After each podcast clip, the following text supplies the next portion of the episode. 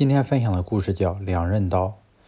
朝鲜的天下第一商林尚沃十五岁时，父亲林凤库为了培养他的性情，磨练他的意志，特地把他送到金刚山的秋月寺做了一年的行者。秋月寺里有一位名叫石从的高僧。一天，林尚沃从山上打柴归来，正好遇到手持禅杖的石从大师。大师突然把他叫住。然后伸出攥着拳头的左手，问道：“我这手里有什么？”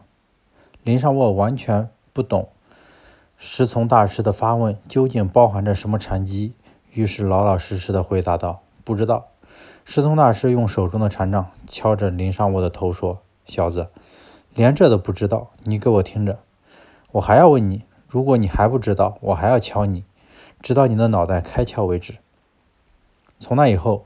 每次见到林尚沃，师从大师都会伸出拳头，问同一个问题。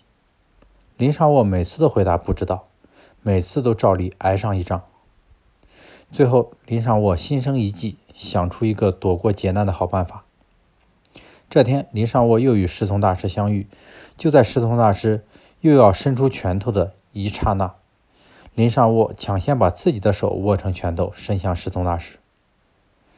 面对林尚沃的这一举动，师从大师先是一愣，然后哈哈大笑说：“你问我手里有什么？这个问题难不倒我。我现在就告诉你，你的手里有一把刀。”林尚沃终于识巧得到了正确答案。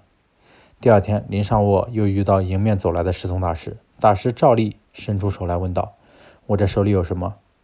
已经知道答案的林尚沃脱口而出：“大师手里有一把刀。”对，师从大师又问。